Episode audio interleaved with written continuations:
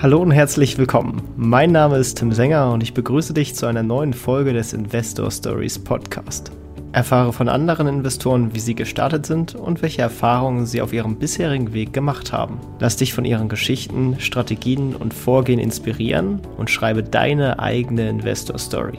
Diese Folge wird dir präsentiert von unserem Partner extraetf.com.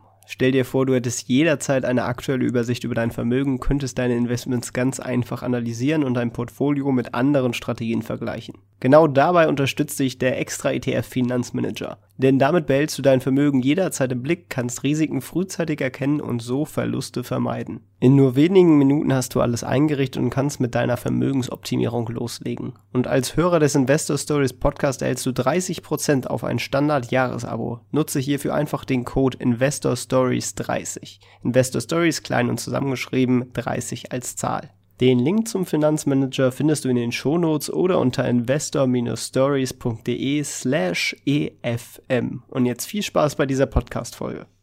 Hallo und herzlich willkommen zum Investor Stories Podcast. Du bist mittlerweile zum dritten Mal zu Gast. Wie geht's dir, Luis Passos? Ja, hallo Tim, aber ich bin ja zum ersten Mal zu Gast bei dir. An der Stelle auch einen schönen Gruß an Daniel und ich hoffe ja, dass wir die Tradition dann hier im Investor Stories Podcast äh, fortsetzen können. Und danke mir geht's gut.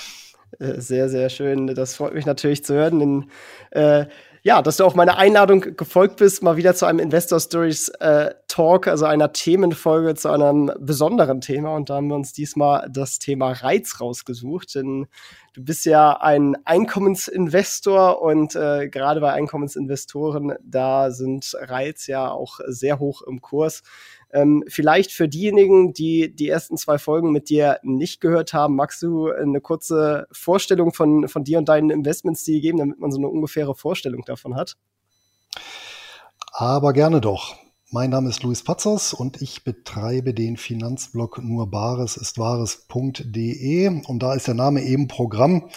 Den habe ich 2017 gestartet und da dreht sich alles eben um das einkommensorientierte Investieren.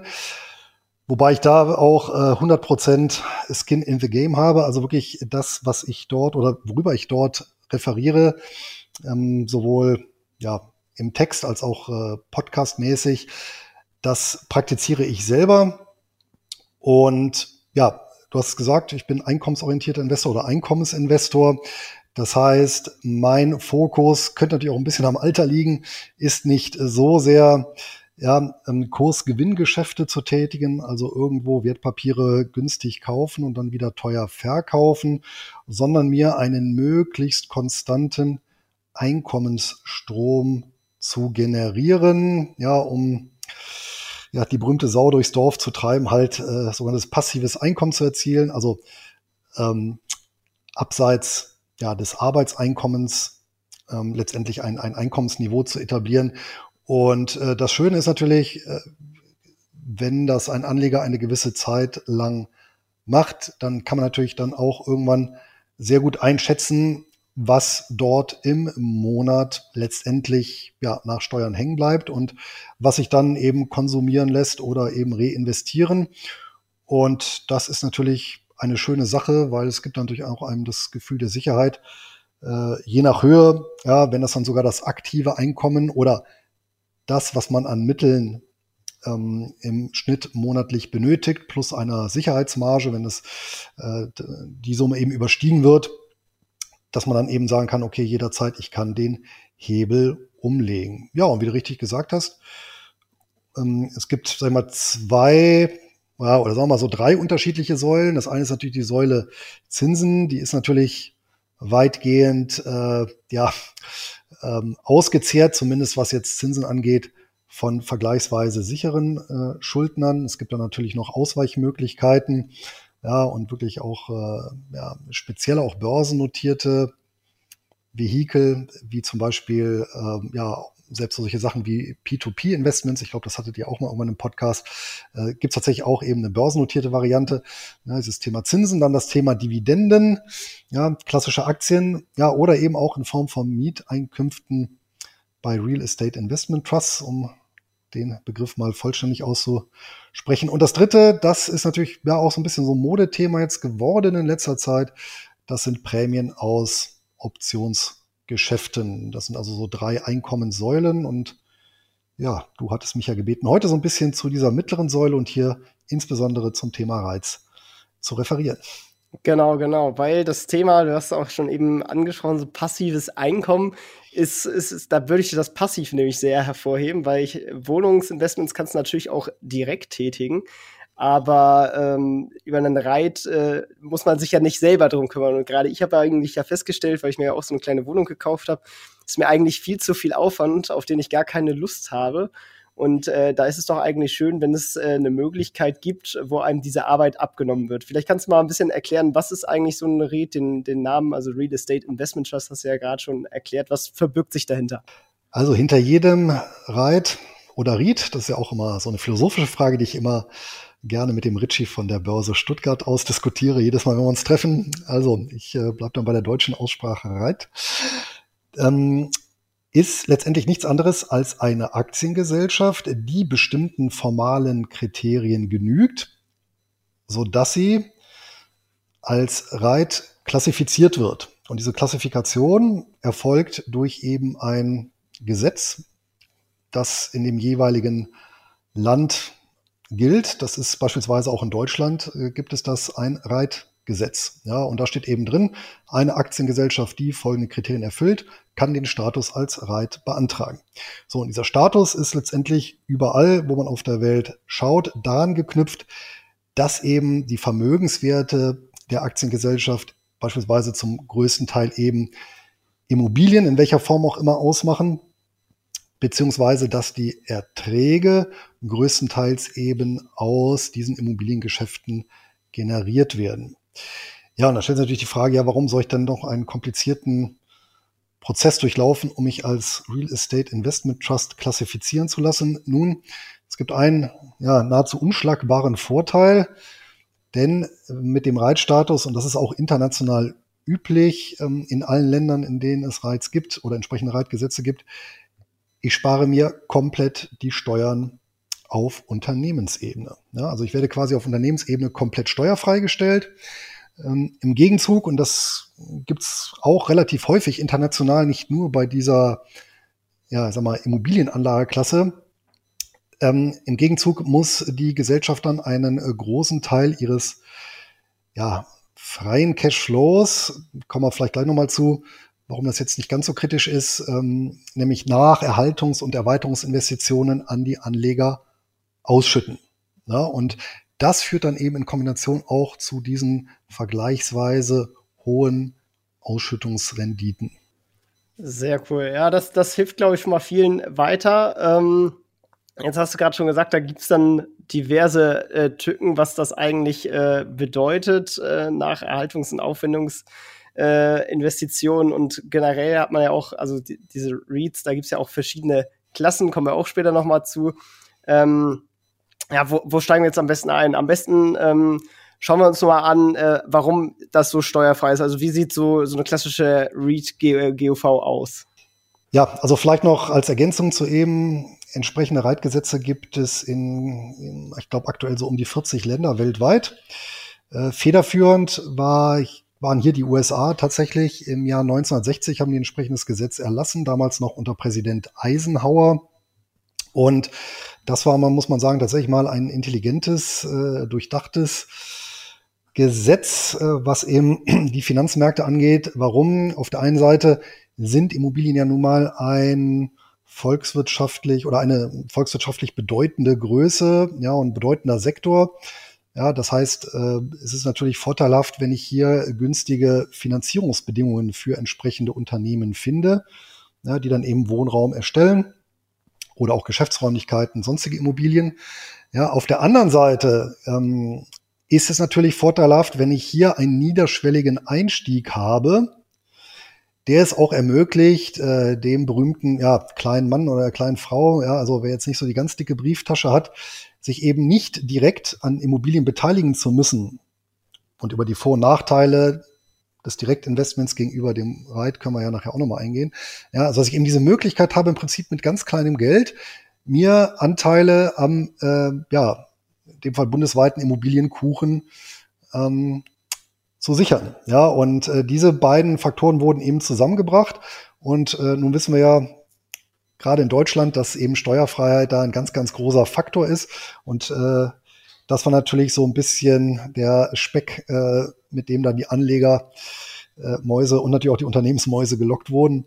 Ähm, und in Kombination mit den mit der Verpflichtung zur Ausschüttung wurde natürlich noch eine weitere ähm, äh, Fliege ähm, mit einer Klappe geschlagen, nämlich ähm, USA, traditionell Land, wo eben ein Großteil auch der Alterseinkünfte über die Kapitalmärkte erfolgt und nicht über Umlagesysteme, so äh, dass hier natürlich auch noch äh, die Möglichkeit äh, bestand, ja, und, und das war auch, ein, wie gesagt, mit einer Absicht, ähm, künftigen ähm, Rentnern ein ähm, ja, entsprechendes äh, Dasein dann auch zu ermöglichen durch entsprechende Anlagen. Ne? Ja, jetzt aber zurück zu deiner Frage. Wie sieht so eine klassische GUV beim Reit aus? Nun erstmal nicht anders als bei einer Aktiengesellschaft. Wie gesagt, ein, ein Reit ist immer auch eine Aktiengesellschaft. Das ist Voraussetzung. Ja, ähm, und erst dann, äh, wenn ich hier eine Aktiengesellschaft habe, kann ich eben auch, wenn ich die Voraussetzungen erfülle, diesen Antrag auf Klassifizierung als REIT stellen. Das macht übrigens in Deutschland das Bundeszentralamt für Steuern interessanterweise, äh, eben weil es hier um die Steuerfreiheit geht. Ja, und letztendlich wird es immer so sein, dass in der GOV der größte Posten sein wird, natürlich auf der einen Seite Mieteinkünfte. Na, auf der anderen Seite werde ich laufende Ausgaben haben für ja, die Verwaltung für Reparaturen, also alles das, was ich letztendlich auch habe, wenn ich mich direkt an einer Immobilie beteilige. Ja, der Bestand will ja auch gepflegt und gehegt werden. Ja, da kann ich in etwa, ja, es ist aber also sehr über den Daumen gepeilt, ähm, so mit zehn Prozent rechnen. Ja, kommt aber, wie gesagt, immer auf den Einzeltitel drauf an. Ja, und zweiter großer Posten, aber äh, das ist natürlich dann ähm, vom operativen Geschäft ein Stück weit losgelöst. Das sind dann natürlich Neuinvestitionen. Ne? Und natürlich, ähm, weil angesichts dieser Ausschüttungshöhe, ja, wenn, wenn ich mir dann ja, in irgendwelchen Portalen dann ähm, die sogenannte Payout-Ratio anschaue von solchen Real Estate Investment Trusts, also der Anteil äh, der ähm, Ausschüttungen am Gewinn, dann, dann fällt das häufig sehr hoch aus. Und dann kommt natürlich immer die Frage, naja, wenn die hier 80, 90 Prozent vom Gewinn ausschütten, ähm, wie kann es denn sein? Dann, dann können die ja überhaupt gar nicht wachsen. Ja, und das stimmt eben bei diesen Instrumenten nicht oder auch allgemein bei Unternehmen, die ähm, sehr, ein sehr hohes Anlagevermögen haben, nicht. Ja, weil ähm, zum einen habe ich natürlich hier ähm, bei solchen Unternehmen teilweise sehr, sehr hohe Abschreibungen. Ja, das kennen Direktinvestoren ja auch, nur dass hier die Abschreibungen in Deutschland bei Wohnimmobilien standardmäßig bei zwei Prozent der Kaufsumme pro Jahr liegen, ne? ähm, aber eben international durchaus höher liegen können. Ja? Das heißt, ich kann hier tatsächlich als Unternehmen teilweise sehr hohe Abschreibungsraten vornehmen auf meinen Immobilienbestand. Ja? Das senkt dann meinen zu versteuernden Gewinn, aber eben nicht meinen Cashflow, weil diese Abschreibung ja eine rein steuerrechtliche Größe ist. Ja, das heißt, da bleibt dann eben äh, deutlich mehr Cash als eben Gewinn in der Tasche. Und zum Zweiten ist es natürlich auch möglich, ich hatte ja gesagt, diese Vorgabe des, ja, ein Großteil des freien Cashflows, das sind üblicherweise je nach Land zwischen 75 und 90 Prozent äh, des, also des freien Cashflows auszuschütten. Ähm, das äh, ist ja erst nach Erhaltungs- und Erweiterungsinvestitionen. Ja, also wenn dann ein Reit äh, sagt, so, ähm, wir nehmen einen Teil des, des erwirtschafteten Gewinnes und kaufen davon eben ein ja, Häuserblock oder eine Gewerbeeinheit, eine Logistikhalle, was auch immer, dann äh, ist das eben durchaus möglich. Und es gibt auch Real Estate Investment Trusts, die seit Jahrzehnten kontinuierlich auch im Bestand wachsen. Das ist eine ganz gute Überleitung, was denn eigentlich dieser Bestand enthält, weil es gibt ja verschiedene Arten von Reiz. Ähm, Immobilien gibt es ja auch ganz unterschiedliche. Das ist ja auch so ein bisschen die Tücke des deutschen Reitgesetzes, weil die ja sich, glaube ich, nur auf Gewerbeimmobilien bezählt und Wohnimmobilienunternehmen könnten gar keine Reiz werden. Deswegen ist ja zum Beispiel Vonovia auch theoretisch eine AG, unabhängig davon, ob die das vielleicht wollten oder nicht. Ähm, was gibt es denn vielleicht für unterschiedlichen Reiz und was kann man da eigentlich so, so drin finden? Ja, erstmal zu deiner Aussage, das ist richtig. Äh, in Deutschland wurde das mal wieder so ein bisschen verhunzt, was sehr schade ist. Ja, denn hier ist tatsächlich so, ähm, als das Reitgesetz eingeführt wurde, und ich meine, das ist bis heute auch noch so, dass eben Bestandswohnimmobilien oder Unternehmen, die Bestandswohnimmobilien haben, die dürfen eben nicht ähm, den Reitstatus für sich beanspruchen. Und das ist eben der Grund, warum Deutsche Wohnen und Vonovia, also die beiden größten Immobilienunternehmen überhaupt in Deutschland, zwar Aktiengesellschaften sind, aber eben keine Reiz. Ja, während der größte Reit in Deutschland von den fünf, die wir überhaupt haben, ist eben der Hamborner Reit und äh, das ist eben ein, eine Aktiengesellschaft, die aber ausschließlich eben Gewerbeimmobilien hält. Das ist insofern schade. Zum einen kann ich als Anleger hier in Deutschland damit weniger, mich weniger diversifizieren. Also ich kann über weniger immobile Anlageklassen mein Kapital streuen. Und zum Zweiten, wo natürlich auch so ein bisschen die Chance verpasst, jetzt in Kombination natürlich mit der mangelnden Aktien- oder Wertpapierkultur hier in Deutschland, ja, im Prinzip äh, dieses Mieter-Vermieter, dieser Mieter-Vermieter-Gegensatz, der natürlich äh, sehr häufig künstlich aufgebauscht wird und der auch gar nicht der Realität entspricht, ja, aber natürlich sich politisch gut ausschlachten lässt, äh, hätte damit so ein Stück weit gebrochen werden können, weil ich, und das war ja auch ursprünglich wie gesagt, von Eisenhower, von der Eisenhower-Administration der, der, der Zweck auch mit des Ganzen, ja, breite Schichten am Immobilieneigentum am Volkswirtschaftlichen zu beteiligen. Ja, und das wäre eben über auch deutsche Reiz sehr gut möglich gewesen, ohne eben, ja, irgendwo in München eine teure Wohnung kaufen zu müssen. Ja, aber die Chance ist erstmal dahin.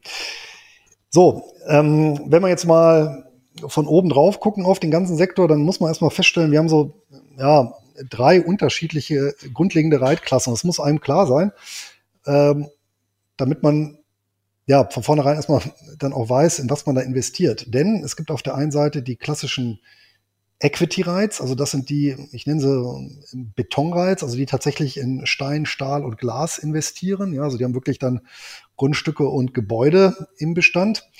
Und dann gibt's aber die, die sogenannten Mortgage Rights. Ja, das sind also Immobilienfinanzierungsunternehmen, die aber eben auch diesen Reitstatus beanspruchen können. Ja, und hier habe ich eben Finanzierungsreiz und keine Betonreiz. Ja, also das heißt, das kann zwar auch interessant sein, das ist auch eine Anlageklasse, die ich im Depot habe. Ähm, aber man muss eben wissen, ich habe damit eben keine Immobilien, sondern ich habe hier Immobilienfinanzierungen. Ja? Und das dritte, das sind sogenannte Hybridreiz, äh, die machen beides. Also da gibt's eine Handvoll weltweit. Ähm, ja, das sind so häufig sehr breit diversifizierte Reiz, die eben keine Konzentrationsstrategie fahren, sondern eine breit angelegte Strategie und dann eben sowohl Immobilienfinanzierung als auch ähm, ja, direkt Objekte im Bestand haben. Na, ich persönlich ja, würde der Möglichkeit das Ganze immer trennen.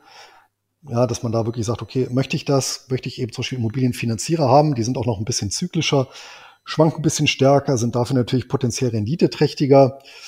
Ähm, aber wer die beispielsweise im Jahr zwischen 2007 und 2009 hatte, der brauchte dann schon Nerven aus Stahl, um diese Anlageklasse zu halten. Ähm, wir erinnern uns ja, ne, die äh, Immobilienverbriefungen, die standen ja damals im Auge des äh, Finanzmarkt-Tsunamis. Äh, wie funktioniert denn das eigentlich? Also es sind ja keine Banken, so die, die geben ja eigentlich die Hypothekenkredite raus. Sind die, diese Mortgage-Rights dann im Endeffekt die Player auch gewesen, die diese Mortgage-Backed Securities, also diese hypothekenbesicherten Immobilienkredite an, an Kapitalmärkten dann gekauft haben? Nein, die haben eher ähm, die Hypothekenbanken refinanziert. Ja, also ähm, die haben im Prinzip ähm, durch Immobil oder durch, durch Hypotheken besicherte Anleihen von diesen Hypothekenbanken gekauft.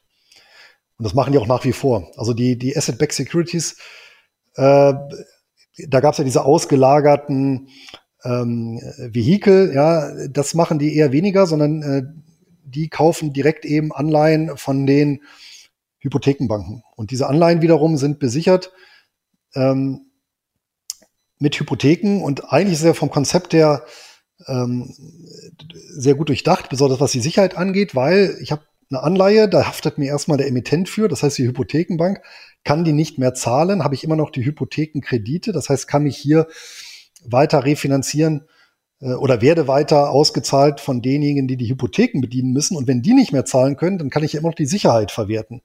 Ne, dass das natürlich alles kaskadenartig dann 2007 zusammengebrochen ist, lag natürlich an der massiven ja, Überbewertung.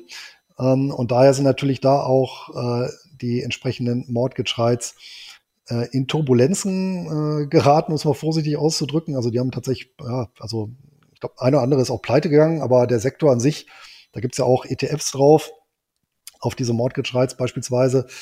Und da ist der Sektor so um 80 Prozent eingebrochen. Ja.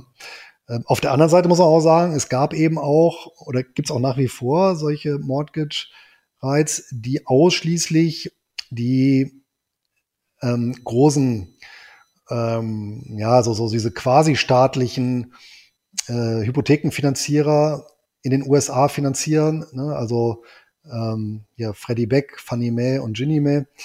Das sind ja diese, diesen kryptischen Namen. Und die gelten ja als relativ ausfallsicher, weil da gibt es eben Bürgschaften von der US-Regierung, die haben auch eine Kreditlinie beim Finanzministerium, also schon so, so, ein, so ein Sonderstatus. Und die ähm, Mortgage Rights, die sich eben auf genau diese drei großen quasi staatlichen, beziehungsweise Genime ist auch sogar ein öffentliches Institut, äh, konzentriert haben, ähm, die sind natürlich da auch noch gut rausgekommen. Ne? Und da gibt's heutzutage auch noch welche, die sich ausschließlich eben darauf fokussieren. Ist klar. Äh, das ist ja auch so eine Art Klasse für sich. Ich glaube, genau. für, für die meisten sind die, sind die Equity-Rights spannender, wo es ja auch quasi nochmal Unterklassifizierung gibt in die Arten von Immobilien und teilweise sind es ja nicht mal Immobilien, da gibt es ja auch von bis an, an Spezialreiz, würde ich es mal nennen. Ähm, was findet man da alles? Also es gibt ja nicht nur die klassischen Wohnimmobilien, in die man da investieren kann. Nein, natürlich nicht. Also erstmal muss man sagen, genau, die Mortgage Rights, die machen wirklich nur einen sehr kleinen Anteil vom Gesamtmarkt aus. Der dürfte weltweit auch ein paar Billionen umfassen. Also, aber vorsichtige Schätzungen. Also weltweit dürfte es auf jeden Fall über 1000 Rights geben. Und ich glaube, die Mortgage Rights, das sind dann, weiß ich nicht, zwischen 30 und 50. Also die spielen tatsächlich insgesamt keine so große Rolle. Ich habe sie eben auch also als kleine Beimischung mit dabei. Ja, gucken wir uns mal die Equity Rights an. Und das ist natürlich so das zweite Interessante, nicht nur, dass ich mit kleinem Geld ähm, mein Immobilienportfolio sehr breit äh, diversifizieren kann und dann auch eben über viele Länder, sondern auch, dass ich natürlich an Nutzungsarten herankomme, an die ich selbst als ja, Großverdiener oder auch mit einem großen Vermögen so gar nicht herankomme. Ne? Ähm, das fängt tatsächlich an bei der, bei der Urform der Immobiliennutzung, nämlich als Acker- oder Waldfläche. Ja, ähm, da gibt es tatsächlich auch Titel, die sich darauf spezialisiert haben, über klassisches Wohnen, äh, dann Sonderformen des Wohnens, wie eben, ja, Seniorenwohnheime oder so Sachen wie, wie, wie so Schwesternwohnheime. Ja, ähm, über Spezialnutzungen wie Industriekomplexe oder, was letztes Jahr sehr gut gelaufen ist, äh, Logistikflächen ähm, Betreiber. Ja, also es gibt da durchaus äh, Reize, die sich spezialisiert haben auf Logistikflächen. Äh, die hatten, die waren natürlich so letztes Jahr die, die, äh, die Schaufelverkäufer, ja, äh, analog zu den Goldschürfern, ja. Also die haben davon natürlich massiv profitiert. Ja, ähm, bis hin auch äh, ja zu äh, Reiz, die sich spezialisiert haben auf bestimmte Immobilienarten, beispielsweise ein, ein Reit, den ich nicht selber investiert bin, Medical Properties. Ähm, die haben wirklich ein Management, das sich ganz klar fokussiert hat auf Krankenhäuser. Das sind wirklich Krankenhausspezialisten, die, die wissen halt auch, wie man Krankenhäuser bewertet und eben als Objekt wirtschaftlich betreibt. Und die treten halt an Kliniken heran, an Ausgesuchte und bieten denen eben an, so eine Art Sale and Lease Back Verfahren, dass sie eben sagen, naja, wir, wir kaufen euch euer Krankenhaus ab dann könnt ihr beispielsweise modernisieren, Technik äh, etc. verbessern und wir vermieten euch die Klinik dann ähm, zurück. Ja? Ähm, solche Sachen beispielsweise. Ja, und äh, bis hin zu ganz modernen Sachen, die natürlich erst in den letzten Jahren aufgekommen sind, beispielsweise Rechenzentrumsbetreiber. Ja, da gibt's auch welche, die dementsprechend äh, ja, Rechenzentren als Immobilien im Bestand haben und das ist natürlich auch eine Immobiliennutzungsart, die eben auch da drunter fällt. Ja, das ist um, was Neueres, ebenfalls relativ neu.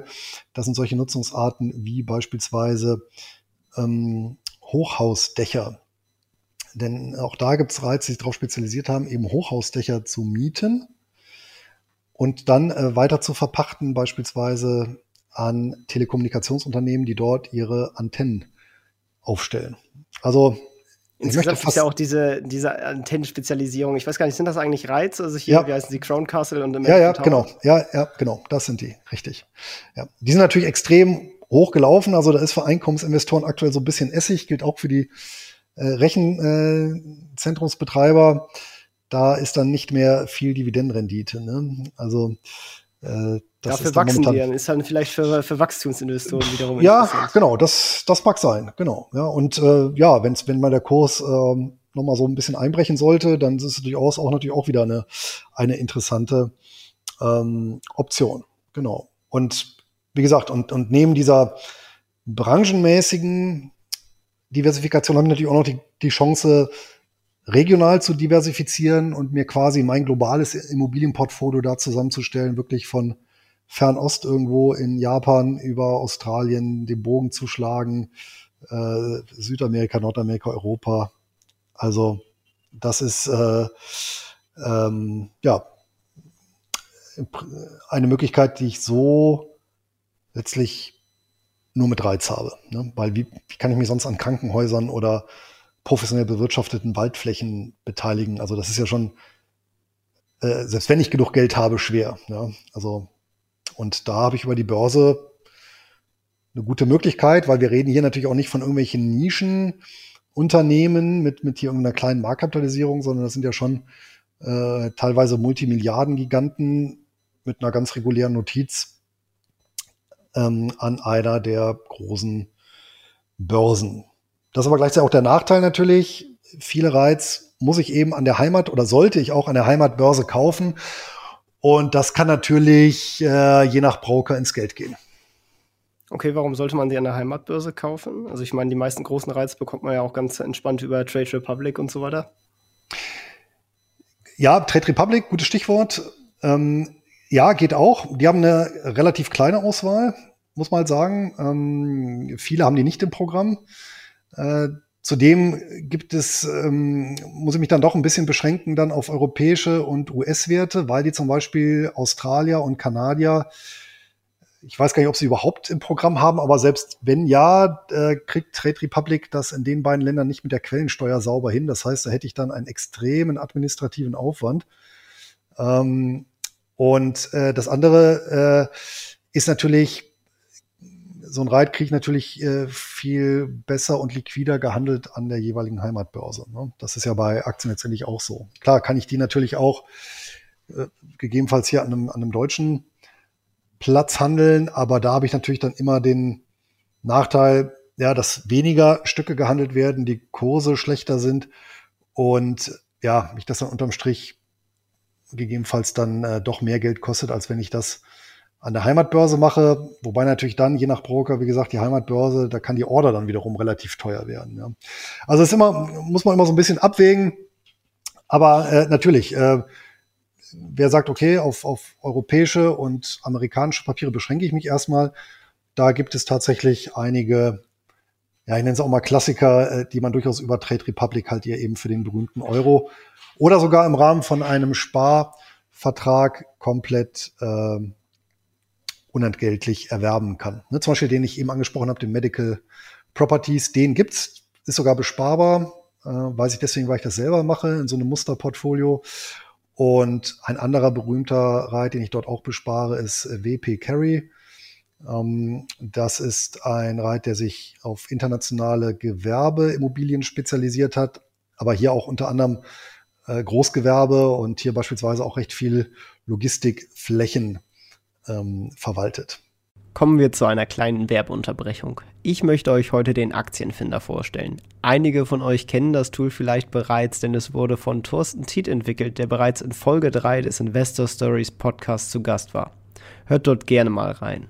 Mit dem Aktienfinder lassen sich kinderleicht Aktien nach fundamentalen Kriterien analysieren und bewerten. Unterstützt wird dies durch eine tolle grafische Aufbereitung und ich selber nutze den Aktienfinder schon seit ein paar Jahren und kann das Tool wirklich persönlich empfehlen.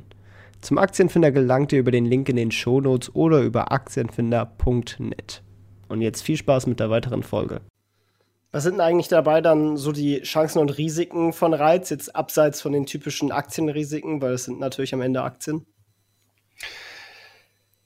Ja, ich habe natürlich, was ich eben gesagt hatte, ein, ein in der Regel recht hohes Anlagevermögen, logischerweise. Ja, ein Dienstleistungsunternehmen kann ich theoretisch ja mit 0 Euro Kapital aus dem Boden stampfen. Das wird bei einem Immobilienunternehmen schwierig.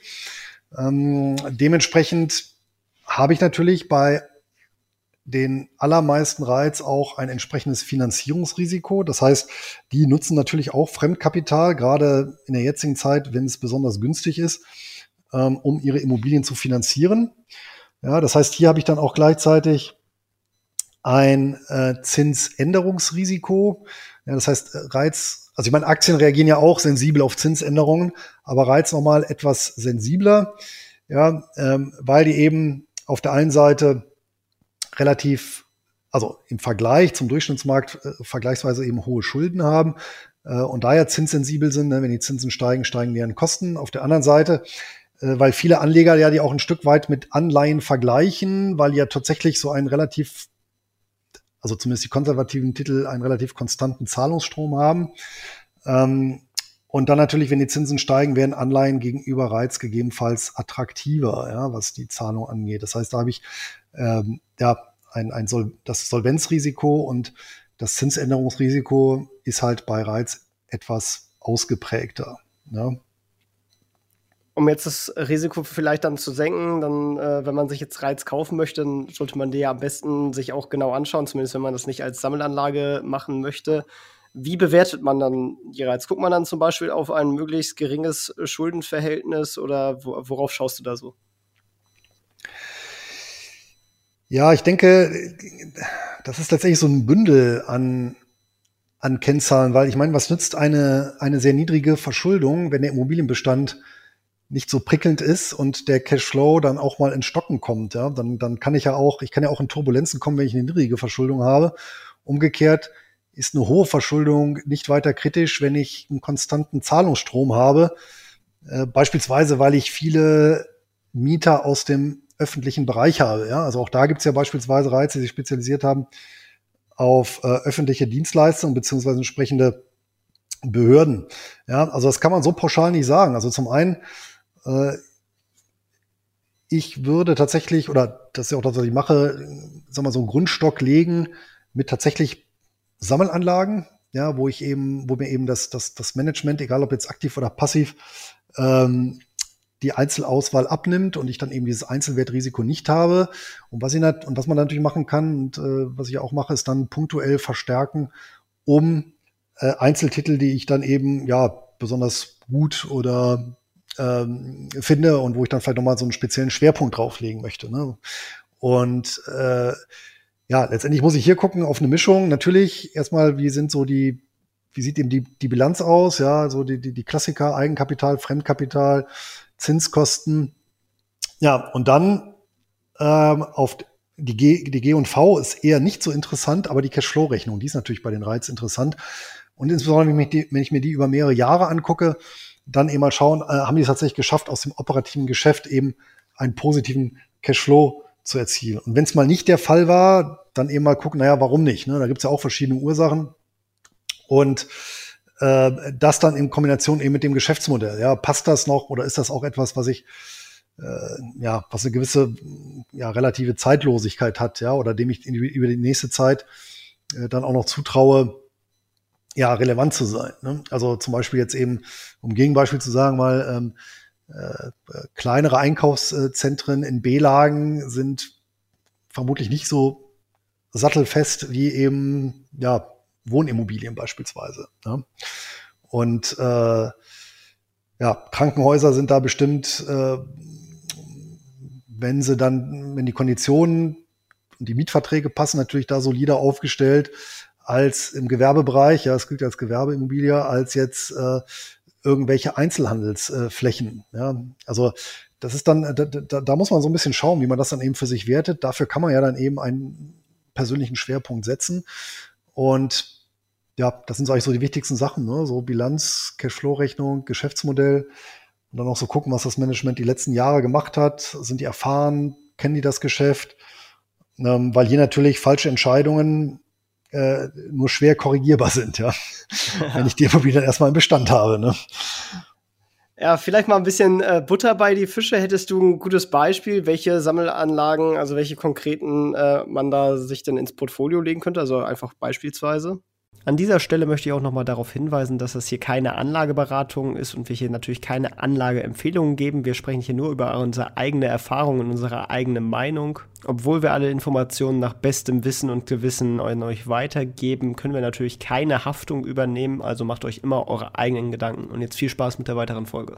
Also bei den Sammelanlagen, es gibt äh, tatsächlich auch auf Trade Republic einen ETF auf weltweite Real Estate Investment Trust. Ähm, den bespare ich sogar selber, äh, auch im Rahmen äh, dieses ja, äh, ja, Muster, Mustersparplanes. Ähm, da fällt mir jetzt aber tatsächlich, muss ich sagen, der Name äh, konkret nicht ein, aber. Ist das dieser iShares Global Property? Oder? Ja, genau. Develop Markets äh, Property heißt er, glaube ich. Genau. Da habe ich schon mal so eine gesunde Grundlage, ähm, weil ich ja da im Prinzip weltweit gestreut bin. Der schüttet aber eben nicht so viel aus, muss man sagen. Also auch weil er eben viele Titel im Depot hat und äh, im Portfolio hat, die ja zuletzt äh, kursmäßig gut gelaufen sind. Und dann äh, habe ich natürlich da ein entsprechendes, äh, ja, entsprechend niedrige äh, Dividendenzahlung. Und das wirkt sich natürlich aus. Ne? Ich glaube, der, der hat momentan äh, unter drei Prozent Dividendenrendite. Das ist natürlich nicht so üppig. Ähm, ich selber decke beispielsweise auch über ein Produkt von iShares diesen Bereich äh, Mortgage äh, Real Estate äh, Investment Trust ab, über den wir vorhin gesprochen haben.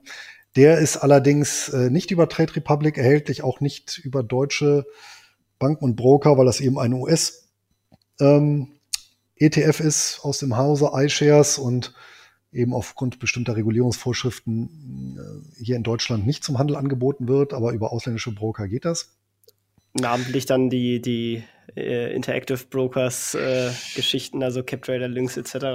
Oder halt, ähm, da bekomme ich den indirekt, da muss ich mir aber auch über Optionen andienen lassen, ah, was nochmal so ein Thema für sich ist, weil äh, Ach, das geht dann, das ist ja auch lächerlich. Kannst du nicht direkt kaufen oder Optionen andienen nee, lassen? du kannst, du kannst mit da mit dem Optionszack kannst dir die andienen lassen, aber direkt kaufen geht nicht. Nee. Ist ja geil. Ne, du kannst ja auch Einzelreiz kaufen, äh, aber den sichereren ETF, den kannst du nicht kaufen. ja, genau. Ähm, nee, das geht deswegen nicht, weil das zwar ausländische Institute sind, aber damit die äh, hier in Deutschland auch aktiv auf Kundenfang gehen können, brauchen die eine BaFin-Lizenz und mit BaFin-Lizenz müssen die sich wiederum an die EU-Richtlinien hier halten und die verhindern dann wieder, dass solche Produkte, also im Prinzip äh, kann man sagen, außereuropäische ETFs, muss man etwas vereinfacht zu sagen, angeboten werden. Ne, das ist die Krux. Also äh, ich kann es über Optionen machen oder ich gehe zu einem kompletten Auslandsbroker, äh, der jetzt auch nicht in Deutschland, also in der EU aktiv ist, wie zum Beispiel in der Schweiz die Swissquote äh, auch mit deutschsprachigen Service und da kann ich das problemlos äh, kaufen. Ne? Ja, Genau, und dann gibt's noch so äh, börsennotierte Fonds, die keine ETFs sind, beispielsweise ähm, aus dem Hause Aberdeen oder von äh, Clarion, ähm, die eben auch weltweit in Real Estate Investment Trusts investieren und die äh, haben dann auch äh, ja dann eher die etwas äh, konservativeren äh, Titel mit, ähm, also nicht so die Wachstumsreiz im Portfolio, sondern eben die, die konstant ausschütten. Und da komme ich dann auch schon irgendwo auf Dividendenrenditen, irgendwo zwischen fünf und sieben Prozent, je nach, ähm, ja, je nach Kurs und Dividendenstand. Und ähm, ja, das Schöne ist, das sind auch Titel, die tatsächlich monatlich ausschütten. Ne, das natürlich, finde ich natürlich, hat nicht, natürlich so besonderen Charme. Ähm, weil ich finde natürlich bei so einem monatlich ausschüttenden Reit, also egal ob es jetzt so eine Sammelanlage ist oder so ein Einzeltitel, da habe ich ja nahezu die perfekte Analogie äh, zu einem Direktimmobilieninvestment. Ne? Also ich kaufe letztendlich auch, wenn ich so eine Wohnung kaufe, ja, so eine, äh, eine Einheit in einem, in einem größeren ähm, Komplex, ne? dann habe ich ja letztendlich auch einen Anteil von diesem Komplex erworben. Ja, ich habe irgendwo eine ähm, Betreuungsgesellschaft, die sich um das Objekt kümmert. Ja, und dann habe ich einmal im Jahr die Eigentümerversammlung und das kann ich natürlich eins zu eins übertragen auf den Reit. Auch da habe ich ja einen Teil des Immobilienportfolios. Ja, ich habe dort Management, was sich eben um die Objekte kümmert. Und ich habe im Prinzip die jährliche Aktionärsversammlung, ähm, an der man theoretisch ja auch dann teilnehmen kann. Ja, und ich habe eben monatlich meine Miete eben auf der einen Seite tatsächlich in Form von Einkünften aus Vermietung und Verpachtung. Ja, und auf der anderen Seite eben in Form Miete, die in Form von ähm, Einkünften aus Kapitalvermögen mir zufließt. Und da habe ich nochmal sogar einen kleinen steuerlichen Vorteil. Ja, da brauche ich eben nur die 25 Prozent ansetzen. Ähm, kann natürlich da keine Kosten geltend machen, logischerweise, wie äh, äh, wenn ich jetzt Vermieter bin von, von ähm, ja, direkt Immobilien, wo ich dann eben, weiß ich nicht, äh, Umbaumaßnahmen oder andere Kosten dann äh, natürlich geltend machen lassen, äh, geltend kann, machen kann. Ja, aber dafür, dass man den Aufwand los wird, ist das definitiv, glaube ich, eine, eine ganz angenehme Sache, weil es ja dann doch dafür auch eine ganz gute Rendite kriegt. Vor allem, weil man ja, um, um so ein gut verzinstes Objekt zu finden, natürlich auch erstmal äh, ordentlich auf Suche gehen muss. Ja, das entfällt da natürlich. Ne? Also dann, also letztendlich, äh, das, das Charmante ist bei der Lösung via Reiz, dass ich mir im Prinzip einmal die Arbeit machen muss, dass ich überlege, naja, was für einen Einsatz fahre ich. Ich meine, ich kann mir natürlich auch 20 oder 50 Einzeltitel ins Portfolio holen, ja, oder ich kann auch sagen, ich nehme nur ein paar, eine Handvoll ETFs und Fonds, ja, und lasse das einfach laufen. Ja, rebalanciere einmal im Jahr, reicht ja theoretisch und äh, erfreue mich ansonsten an den Ausschüttungen. Und äh, wenn es einmal steht, dann ist es wirklich, muss ich sagen, extrem passiv. Ja. Wobei ich aber auch sagen muss, wenn man natürlich eine gut geführte Eigentumswohnung in einem Objekt erwirbt, mit einem vernünftigen Verwalter ja, und dann so ein, einmal so, so einen vernünftigen Mieter drin hat, dann ist das Ganze natürlich auch relativ passiv. Ne? Kann ich, kann ich auch nochmal aus eigener Erfahrung bestätigen, ja, weil ich bin ja sowohl börslich als auch außerbörslich da unterwegs und ähm, habe ja da so den direkten Vergleich. Wie viel ist denn quasi dann der Anteil deines äh, Immobilienportfolios in Prozent? Also sowohl der Nicht-Immobilienteil äh, plus dann nochmal den, den Reit-Immobilienteil? Oh, das kann ich ja momentan gar nicht so sagen, weil ich tatsächlich nur zweimal im Jahr eine Auswertung mache, immer im Januar und Juli. Und äh, ja, das letzte war jetzt natürlich eine Weile her. Jetzt dürften die Kurse im Schnitt etwas gestiegen sein. Aber ähm, ja, wenn ich da mal so ein, das grob überschlage, dürften das, na, ich schaue einfach mal gerade nach ehe ich hier einfach äh, rate, ähm, ja, dann äh, sind das so ja, 30 Prozent. Oh, das ist ja schon auch ein gewichtiger Teil. Ist ja dann, macht auch schon dann was aus. Ja, man muss dazu auch sagen, die, die äh, Immobilien, die direkt äh, erworbenen Immobilien, die sind auch äh, weitgehend abbezahlt. Also da ist nicht mehr so viel offen. Ja, du kannst ja quasi noch beleihen und noch mehr Reiz oder Immobilien kaufen. ja, könnte ich, aber dann, äh, dann bin ich ja wieder, ähm, da haben wir auch mal so im Bloggerkreis drüber diskutiert. Ich meine, ich muss natürlich so ein bisschen aufpassen, dass ich da nicht selber wieder äh, mir ein neues Hamsterrad schaufel, ne?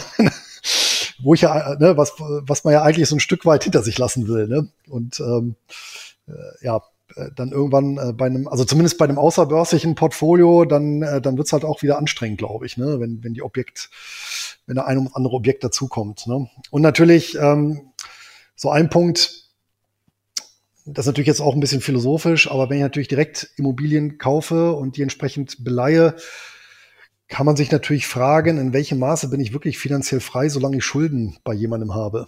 Ja, also auf jeden Fall, man steht ja auch ganz anders im Risiko. Ne? Also äh, da, ich finde, das realisieren irgendwie die wenigsten. Bei Aktien sagen immer alle, ja, der Hebel wirkt halt in zwei Richtungen, wenn du auf Marge kaufst im Endeffekt. Ja, auf jeden Fall, das, das spürt man dann, aber das ist ja bei Immobilien auch so. Nur du siehst es halt nicht direkt, ne? Aber wenn halt irgendwie mal, wir haben jetzt ja auch wie bei Aktien, äh, bei Immobilien ja auch nur Zeiten gesehen, wo die Preise halt raufgehen, aber wenn halt irgendwie mal es für drei Jahre oder so mal wieder wirtschaftlich schlechter sieht, die, die Mieten nicht steigen können ähm, und äh, gleichzeitig vielleicht auch noch am besten die Zinsen steigen und man dann irgendwie refinanzieren muss und äh, schwupps äh, kann man dann auch ganz schön in, in die Petrolie kaufen, wenn man zu teuer eingekauft hat. Ja, auf jeden Fall. Ja, und äh, genau, es wird halt einfach, man, man sieht es halt nicht und ähm, das sind dann tatsächlich dann so Risiken, die sich dann schon schlagartig gegebenenfalls bemerkbar machen und Äh, und du hast natürlich auch dann so Trends über die Zeit. Äh, und die Frage ist natürlich, wie lange dann auch sowas anhält. Und ja, wie du schon sagst, wenn du dann äh, teuer kaufst und mit einem hohen Hebel finanzierst, äh, ja, und dann alles sehr spitz auf Knopf und dann irgendwann die Anschlussfinanzierung kommt. Also ich meine, und dann bist du natürlich genau in der Situation und, und das finde ich, das gilt es immer zu vermeiden, äh, wo du unter Zwang stehst, ja, oder also wo du dann musst und nicht mehr sagen kannst, ja, ich, ich kann, ich muss aber nicht, ja. Und ähm, daher bin ich dann zumindest ab einem gewissen Punkt dann auch eher dann Freund von Eigenkapital, weil solange du eben ausschließlich oder fast ausschließlich mit Eigenkapital äh, wirtschaftest, ja, ist äh, bist du halt unabhängig, ne? Genau, bist halt, also dann, dann genau.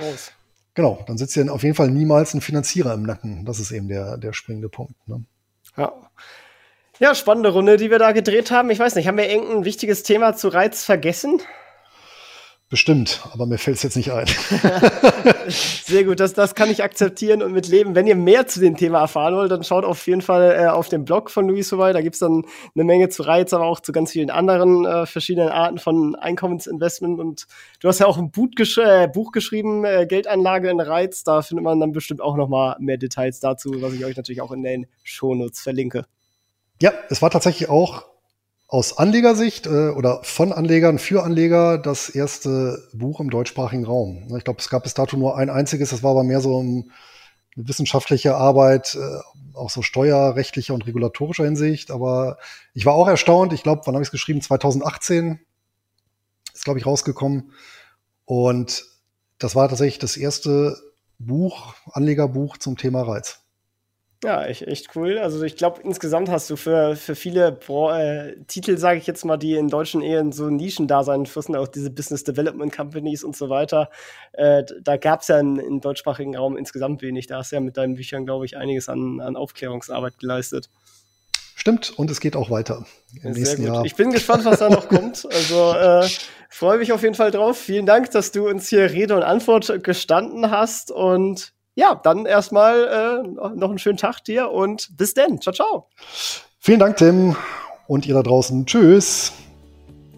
Das war's auch schon wieder mit dieser Podcast-Folge. Ich danke dir ganz herzlich fürs Zuhören. Wenn dir der Podcast gefallen hat, würde ich mich sehr freuen, wenn du ihn mit einer Bewertung auf iTunes unterstützt. Außerdem möchte ich dich gerne dazu einladen, der Investor Stories Community auf Facebook beizutreten.